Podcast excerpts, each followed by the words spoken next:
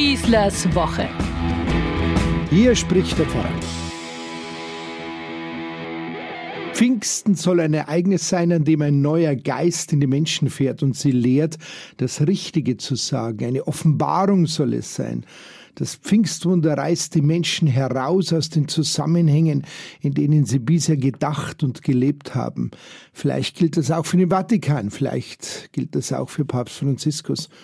So machte sich der von mir sehr geschätzte Autor, Journalist und Jurist Heribert Brandl in der SZ seine Gedanken zum Pfingstfest und sinnierte darüber nach, wie es um die Möglichkeiten des Vatikans und des Papstes steht, in diesem Krieg in der Ukraine eventuell als Friedensmacht in Erscheinung zu treten. Nicht wenige kritisieren ja immer lauter die vermeintliche Untätigkeit des Papstes in diesem Krieg. Er war noch nicht in der Ukraine gewesen, ist den Einladungen Präsident Zelenskis und der Glitschko-Brüder nicht gefolgt, er ist nicht nach Moskau zu Putin gefahren, er wartet dagegen auf dessen Antwort, dass er zu ihm zum Gespräch kommen könne. Natürlich ruft er unentwegt, dass der Krieg aufhören muss, dieses ganze Morden und Abschlachten.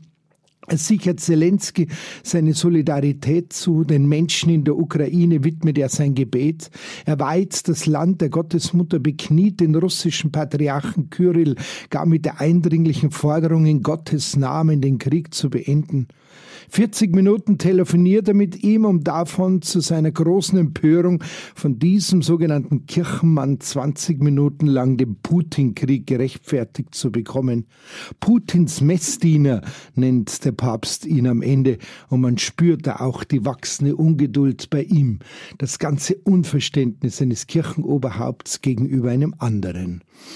Niemals aber nennt Papst Franziskus die Aggressoren beim Namen. Es bleibt immer eine feine Distanz und der Krieg irgendwie halt eine leider Gottes schreckliche Konsequenz menschlichen Handelns in dieser Welt. Das ist er aber nicht. Das sind ganz konkrete Gestalten, die da hetzen, morden und vernichten und das alles vor den Augen der Welt mit Worten und Werken.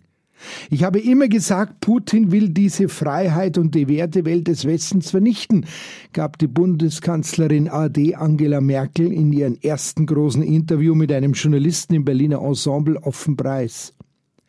Hätte also Franziskus, so sinniert Brandl weiter, also doch nach Kiew reisen sollen oder nach Moskau, auch ohne Einladung Putins? Wäre so ein Kanosserflug, wie er es nennt, eines westlichen Religionsbosses die Chance für den Frieden? Die einen tun es als billige romantische Naivität ab, andere verweisen auf die eigentliche Notwendigkeit kluger Diplomatie und überhaupt bringt Demonstrieren auf dem Roten Platz gar nichts. Quod erat demonstrandum, denke ich mir da aber gleich sofort. Bei Greta Thunberg mit ihrem Schildchen fürs Klima vor dem Stockholmer Parlament hat's ja auch was gebracht und was da für eine Bewegung herausgekommen ist. Ich sehe schon Franziskus auf dem roten Blatt sitzen mit seinem Schild Strike for Peace. So könnten sich doch auch andere hohe geistliche Würdenträger schutzlos in diesen Krieg einmischen, sich vor die russischen Panzer stellen. Warum nicht? Gewaltlos und höchst offensiv gegen die Gewalt sich stellen, heißt der Plan. Und es macht schon was aus, wie er sich da öffentlich hinstellt und präsentiert. Da können nicht einfach wehrlose, aber weltbekannte religiöse Persönlichkeiten vernichten. Der Vorschlag wird schnell abgetan, weil man dann auch deren Macht überschätzt und auch die Unübersichtlichkeit des Kampfgeschehens in diesem Krieg, der ja nicht nur auf dem Schlachtfeld tobt, unterschätzt, meint dazu Heribert Brandl. Zudem gibt er zu bedenken, und das ist jetzt doch sehr realistisch, der Wunsch nach solch einem Auftreten überhaupt ist irgendwie verwunderlich, angesichts des ungeheuren Misstrauens gegen die Kirchen, der nicht abreißenden Vorwürfe und Vorurteile der kirchlichen Institution gegenüber und damit verbunden der regelrechten Massenflucht oder wenigstens Abwanderung aus ihr heraus. Haben die Kirchen überhaupt noch die notwendige geistliche Kraft, um gar Kriegen durch ihre Präsenz Einhalt zu gebieten, fragt sich Brandl.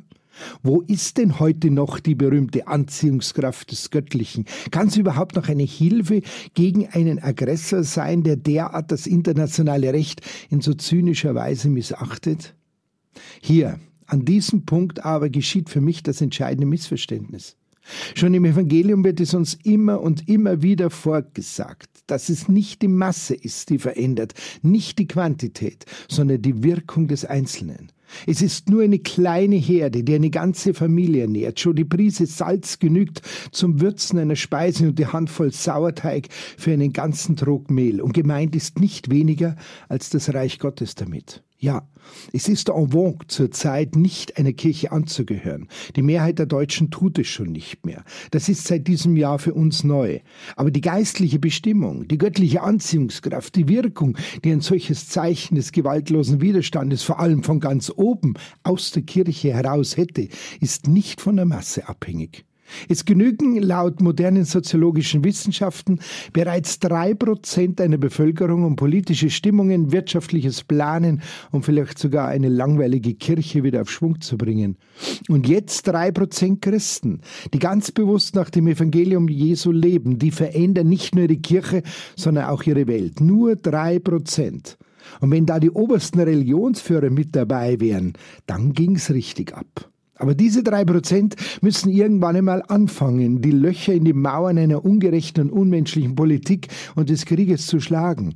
Dann wird man sehen, ob dem noch ein noch so starker Beton der Unmenschlichkeit standhalten kann.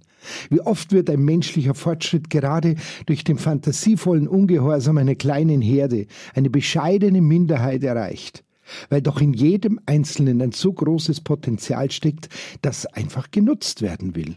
Heribert Brandl zitiert selbst dazu den Konzilspapst und Vorgänger von Johannes Paul II., nämlich Paul VI., der sagte, nichts ist für die katholische Kirche in der Völkergemeinschaft angemessener, als Frieden zu schaffen. Um das in der Ukraine zu schaffen, braucht es viel kreative Kraft und Mut, meint Heribert Brandl dazu. Und das stimmt wiederum, voll und ganz. Und vielleicht auch die Erkenntnis, die Angela Merkel in ihrem Talk im Berliner Ensemble mitgab. Diplomatie ist ja nicht, wenn sie nicht gelingt, falsch gewesen. Gehen wir es an. Drei Prozent. Die würden genügen. Ich wünsche uns eine gute Woche. Euer Pfarrer Schießler. Schießlers Woche. Ein Podcast vom katholischen Medienhaus St. Michaelsbund und dem Münchner Kirchenradio.